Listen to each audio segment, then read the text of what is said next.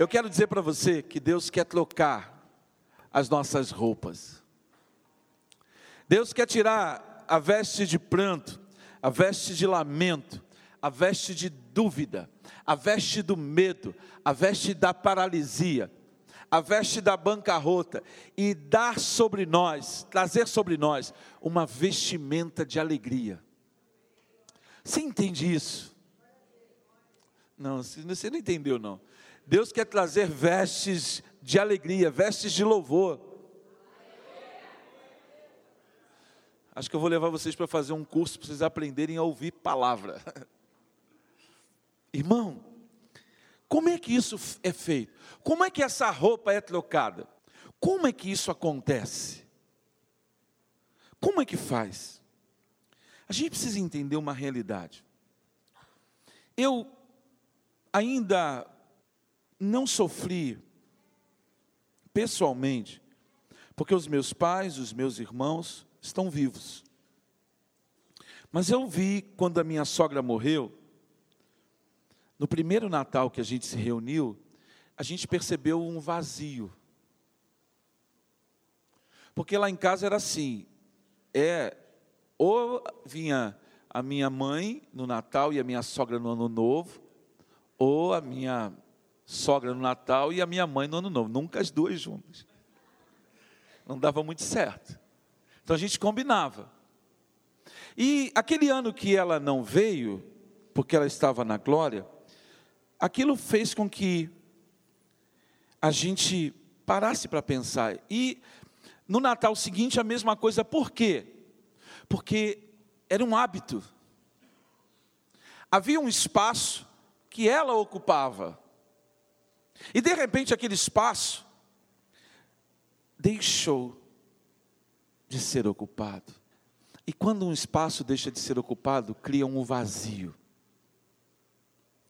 Quando Jesus estava ministrando na terra,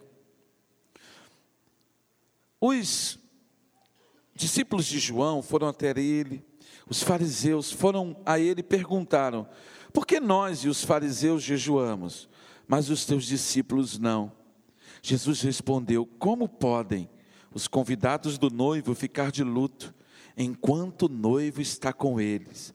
Virão dias quando o noivo lhe será tirado, então jejuarão. É interessante quando nós pensamos a respeito dessa realidade. Por quê? Porque a gente tem que ter fome de Deus.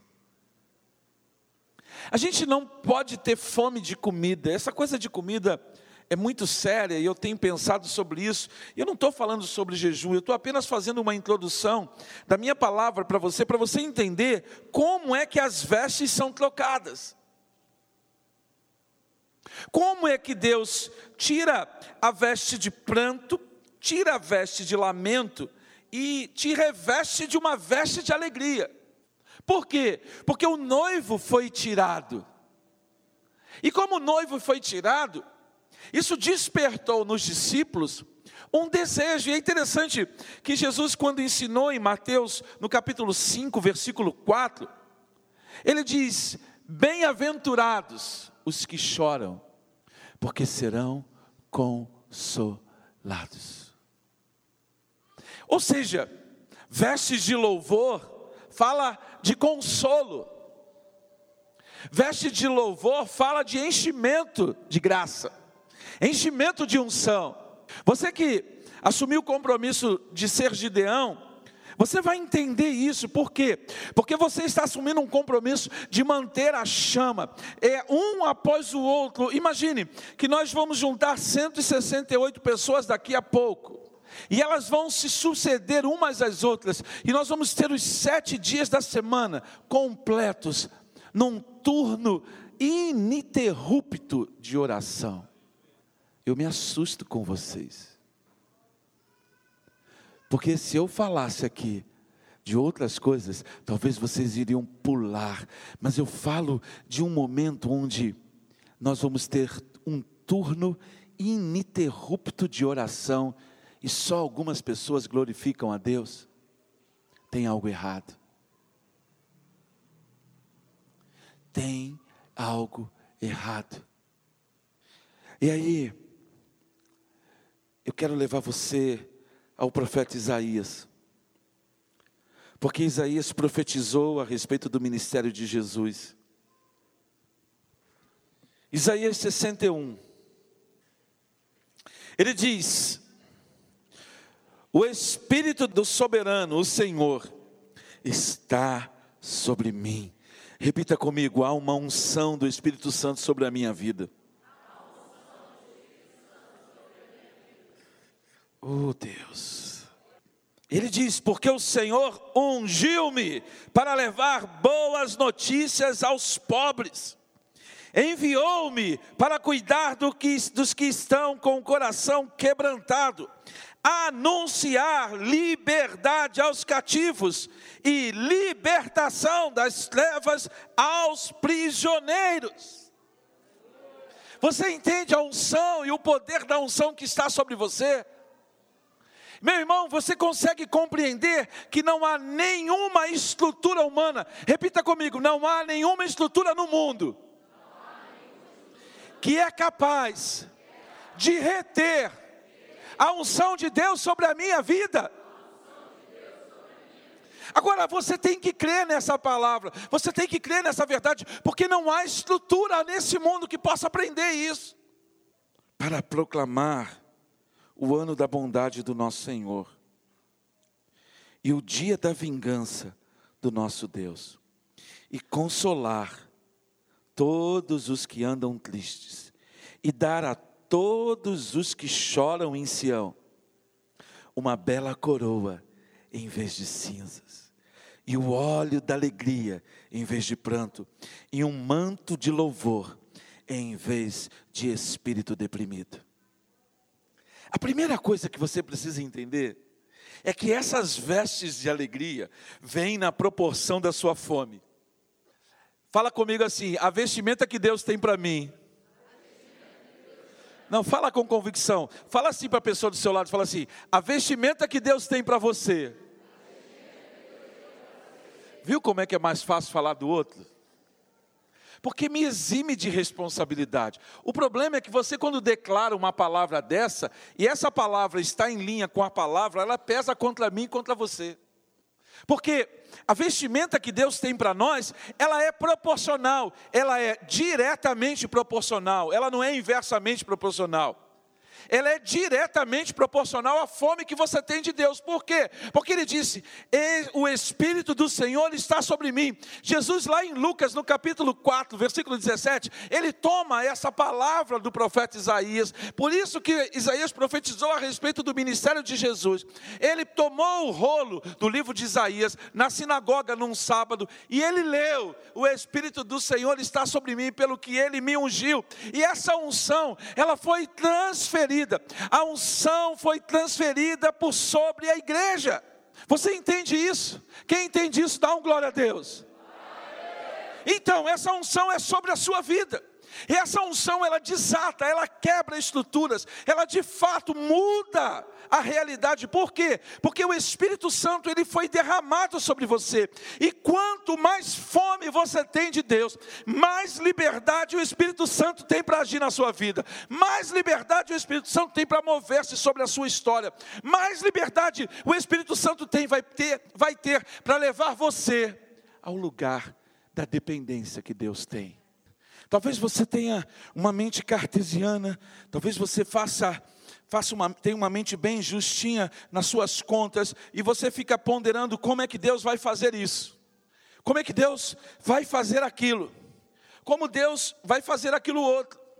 Mas ele começa a mudar a forma como você pensa, ele começa a mudar a forma que você sente. Por quê?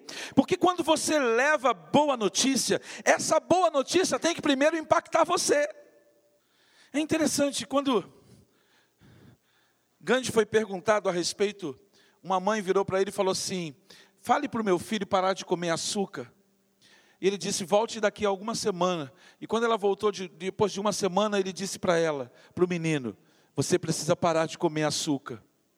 Aí ela disse: Mas você fez eu esperar uma semana para você dizer isso para ele. Ele disse: É que na semana passada eu ainda comi açúcar. Eu não podia dizer para ele deixar de comer açúcar se eu continuava comendo açúcar. Então você começa a perceber que a necessidade, ou seja, para que eu leve uma boa notícia para o outro, essa boa notícia tem que ser notícia dentro da minha casa. Essa boa notícia tem que impregnar o meu ser.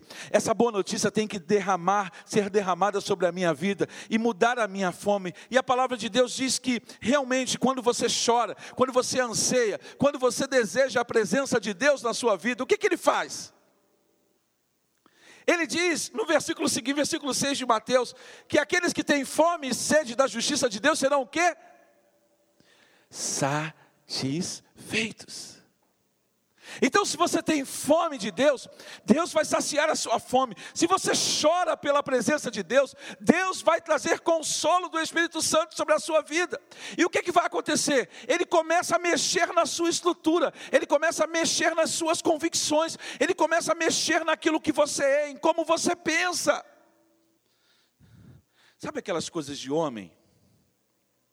Não sei se você entende a lógica de homem. Como para a gente, para mim, pelo menos, é difícil às vezes entender a lógica de uma mulher, eu vou te explicar, mas eu sei que pode ser que isso seja redundante para você. Esses dias eu entrei numa loja de ferramenta com o irmão Edir. Aí eu falei para ele, Edir, o dia que eu tiver uma garagem na minha casa, eu vou ter essa bancada aqui com ferramenta. Aí ele olhou para mim e falou assim: Pastor, para que, que o senhor vai comprar ferramenta? Para emprestar para os outros? Eu falei, não, porque um dia eu, eu quero. Sabe aquela coisa de um dia que você vai mexer e nunca, esse dia nunca chega? Às vezes a gente pensa assim.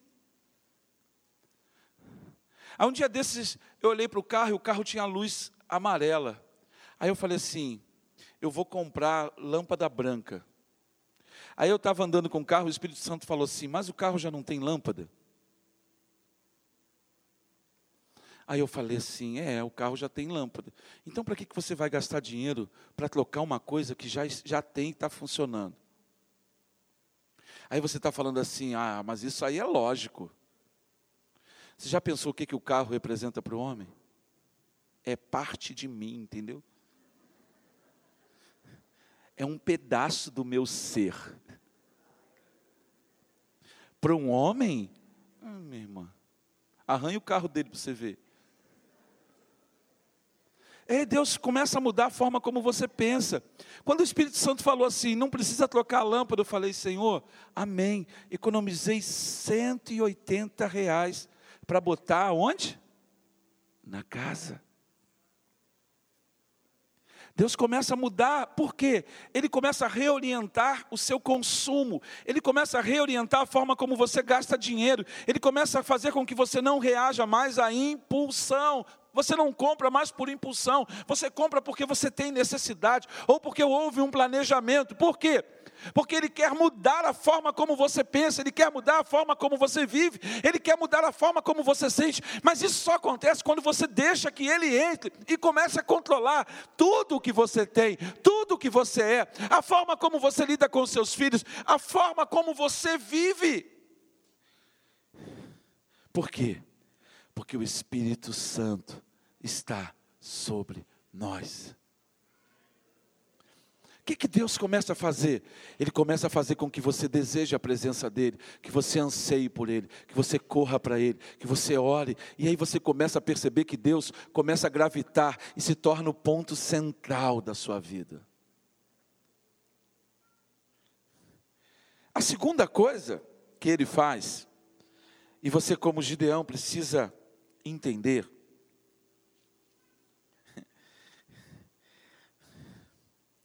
É que ele ele muda a sua perspectiva de amor. Às vezes a gente se envolve tanto com as coisas dessa vida, a gente se envolve tanto com a dimensão dessa vida, e a gente esquece da unção que Deus colocou sobre nós. E eu quero chamar a sua atenção para o versículo de número 3 quando ele diz, a partir do versículo 2, quando ele diz: Para consolar todos os que andam tristes e dar a todos os que choram em Sião uma bela coroa ao invés de cinzas, o óleo da alegria em vez de pranto, e o manto de louvor em vez de espírito deprimido. Essa unção vai trazer uma veste sobre você, em que essa veste vai substituir o amor pelo mundo do amor de, por Deus. Então você vai deixar de amar o mundo, você vai deixar de amar a vida, você vai amar a Deus, e isso vai trazer sobre você uma dimensão em que você vai largar e vai deixar a cinza, você vai deixar o pranto. Por que, que você vai deixar o pranto? Porque Ele vai consolar você, Ele vai habitar em você, Ele vai andar com você, Ele vai dirigir você, Ele vai sustentar você. E a consequência, olha a consequência quando você veste essas roupas, o manto de louvor em vez de espírito deprimido. Você, eu quero que você me mostre o que que a ansiedade tem produzido na vida das pessoas, o que a ansiedade tem produzido na vida dos jovens o que a ansiedade tem produzido nesse tempo? As pessoas estão completamente adoecidas. Por quê? Porque elas vivem uma ansiedade, elas querem uma satisfação. Os jovens, os adolescentes, eles estão numa tensão tremenda. Por quê? Porque o prazer para eles tem uma duração muito pouca. Eles estão presos às coisas e a tecnologia se multiplica numa velocidade, numa velocidade que não há orçamento que possa acompanhar, não há orçamento que possa satisfazer. Então, eles estão sempre atrás da última novidade. Por quê? Porque a última novidade vai saciar a minha a minha sede de tecnologia, a minha sede de ser aceito. Por quê? Porque se eu não tenho o telefone, se eu não tenho isso, se eu não tenho aquela roupa, se eu não tenho aquilo outro, eu não sou aceito no grupo. Eu não sou aceito pelas pessoas. E uma das coisas que os adolescentes, umas coisas que os adultos, uma das coisas que as pessoas mais têm tido necessidade é de serem aceitas, é de serem amadas. Por que isso? Porque as pessoas estão perdendo aquilo que é importante para viver uma vida de mentirinha elas vivem a vida da rede social, onde todo mundo é feliz, onde todo mundo está se divertindo, mas o vazio continua crescendo. E ele diz: Eu vou trazer vestes de alegria para você, ao invés de um espírito deprimido. E o que, que vai acontecer com você? O que que isso vai produzir em você? Olha o que ele diz. Eles serão chamados o quê? Carvalho de justiça, plantio do Senhor. Eu quero que você me mostre uma árvore que leva quase 100 anos para chegar à maturidade. Então ele diz: Você vai viver uma vida de plena maturidade em mim. Você vai viver uma vida onde você vai ser olhado, você vai ser visto como alguém que foi plantado pelo Senhor, alguém que tem satisfação, alguém que tem alegria, alguém que pegou o machado e colocou na raiz da depressão. Eu não ando mais deprimido. Por quê? Vou falar igual o pastor Márcio. Eu sou o que a Bíblia diz que eu sou. Eu tenho o que a Bíblia diz que eu tenho. É simples.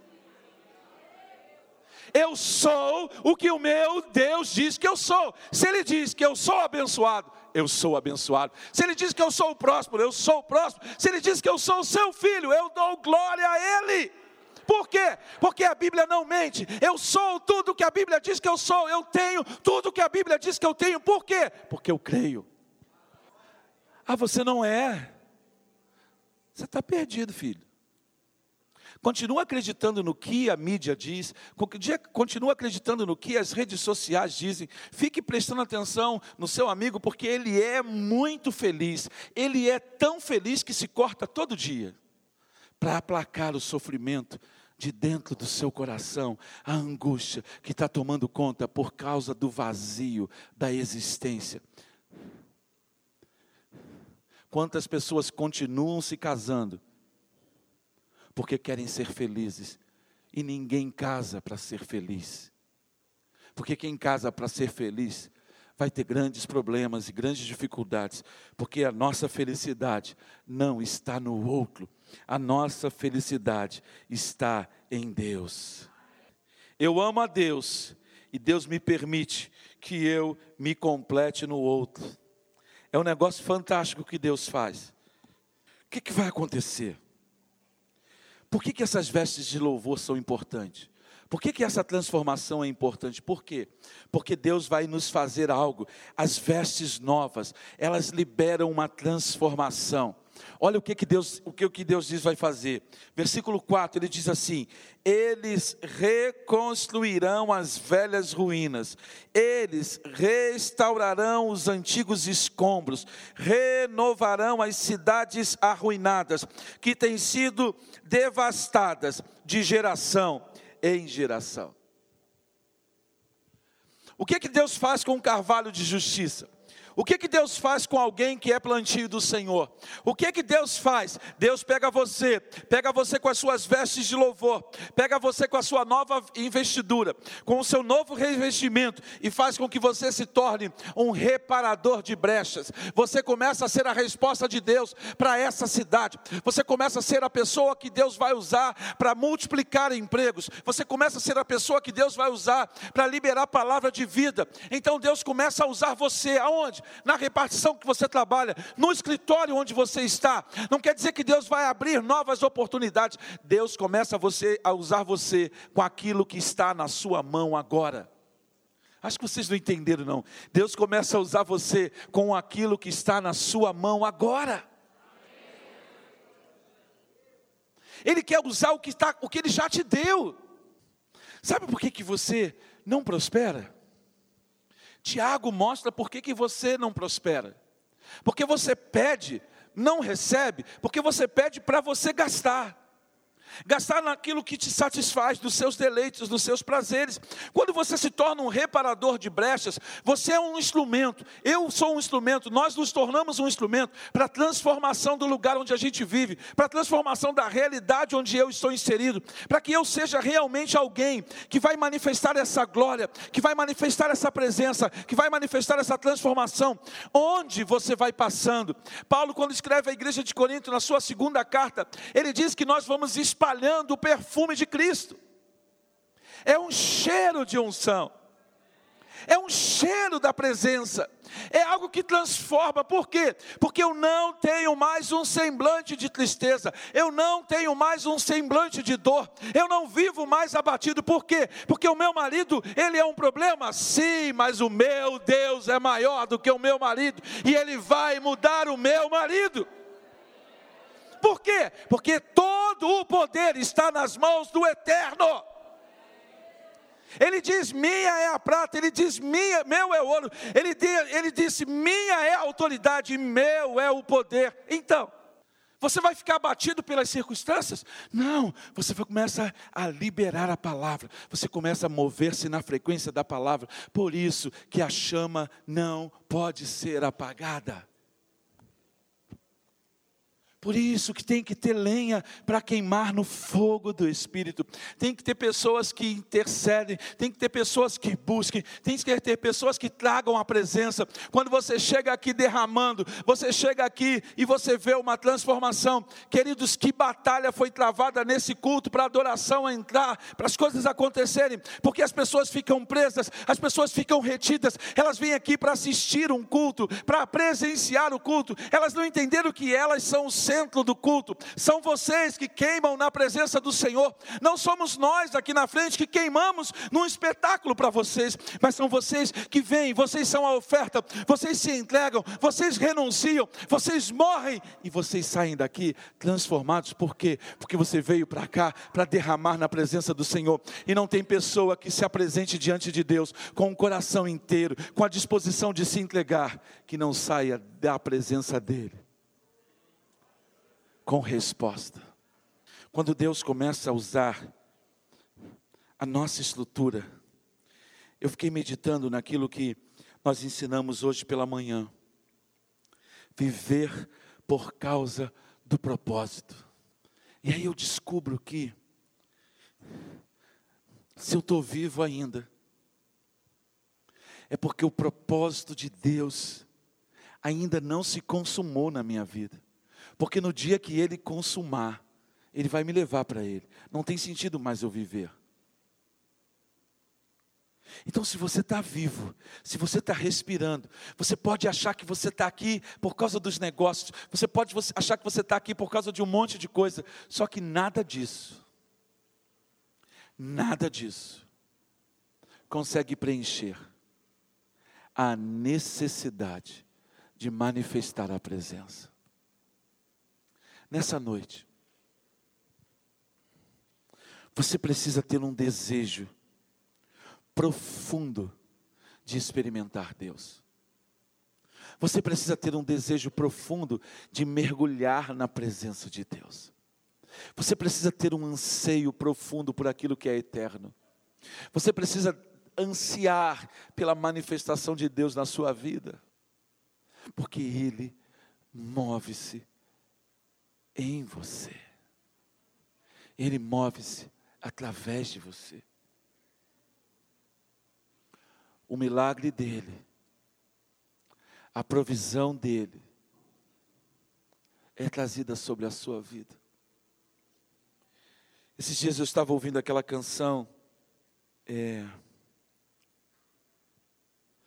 em português é o Me Ama, né? E é interessante quando você ouve aquela canção e você se deixa impactar pela presença de Deus, você descobre o quanto eu fui mesquinho, o quanto eu fui negligente, o quanto eu deixei de cumprir o propósito de Deus por tantas coisas e Ele continua me amando. Quando você entende o preço do seu amor, quando você entende a dimensão e a profundidade, igual Paulo escrevendo à igreja de Efésios no capítulo 3 diz: compreender o amor de Cristo. Nessa figura de quatro dimensões. Deixa eu abrir aqui porque eu não quero para que Cristo habite no coração de vocês mediante a fé. E oro para que, estando arraigados e alicerçados em amor, vocês possam, juntamente com todos os santos, não é algo particular, é algo para a igreja, com todos os santos, compreender a largura, comprimento, altura e profundidade, e conhecer o amor de Cristo, que excede todo conhecimento. Largura, comprimento, altura e profundidade. Ele está falando da quarta dimensão. É uma figura de eixos, de quatro eixos. Ele está falando de, não de uma forma tridimensional, mas ele está falando da quarta dimensão. Então ele está falando da vida do eterno. Ele está falando da vida do Espírito. Ele está falando de algo que é arrebatador, para onde a gente é levado. E uma vez que você entre na quarta dimensão, quando você entra na dimensão do Espírito, acabou. Tudo perde o sentido. Todas as outras coisas são tornadas sem importância. Por isso que Deus diz no Salmo de número 127, aos seus amados ele dá enquanto dormem. Eu vou repetir, aos seus amados ele dá enquanto dormem. O que, que é isso? Ele diz: Filho, já que o teu coração é meu, a tua volição é minha, a tua emoção está em mim, e a tua mente é minha, porque Isaías 55 ele diz que os meus caminhos não são os vossos caminhos, os seus pensamentos não são os meus pensamentos. Ele diz isso, ele diz claramente isso. Então ele começa, a gente chega ao ponto onde ele pode dar tudo, ele pode fazer qualquer coisa, e nada mais vai te tirar da presença. Não são os relacionamentos, não é o dinheiro, você não vai se vender. Sabe por que, que você não se vende? Porque você já foi comprado. Ele comprou você por um preço alto. Então, nesse momento, a vida acontece numa outra perspectiva. E a partir de então, você começa a viver com os pés no céu Por quê? Porque você está todo no céu. Você está aqui na terra. Aí você está no céu. É assim que Deus faz. É assim que Ele move. Você está pronto para entrar nesse lugar? Você está pronto para desfrutar dessa vida em quatro dimensões? Uma vida do Espírito onde você gera pela palavra aquilo que você precisa. Nós estamos tão atrofiados na nossa fé que a gente não precisa de tanta coisa, está agarrado a tanta coisa, porque a gente não entendeu que quem tem Jesus tem tudo. O Senhor é o meu pastor, eu não tenho falta de nada.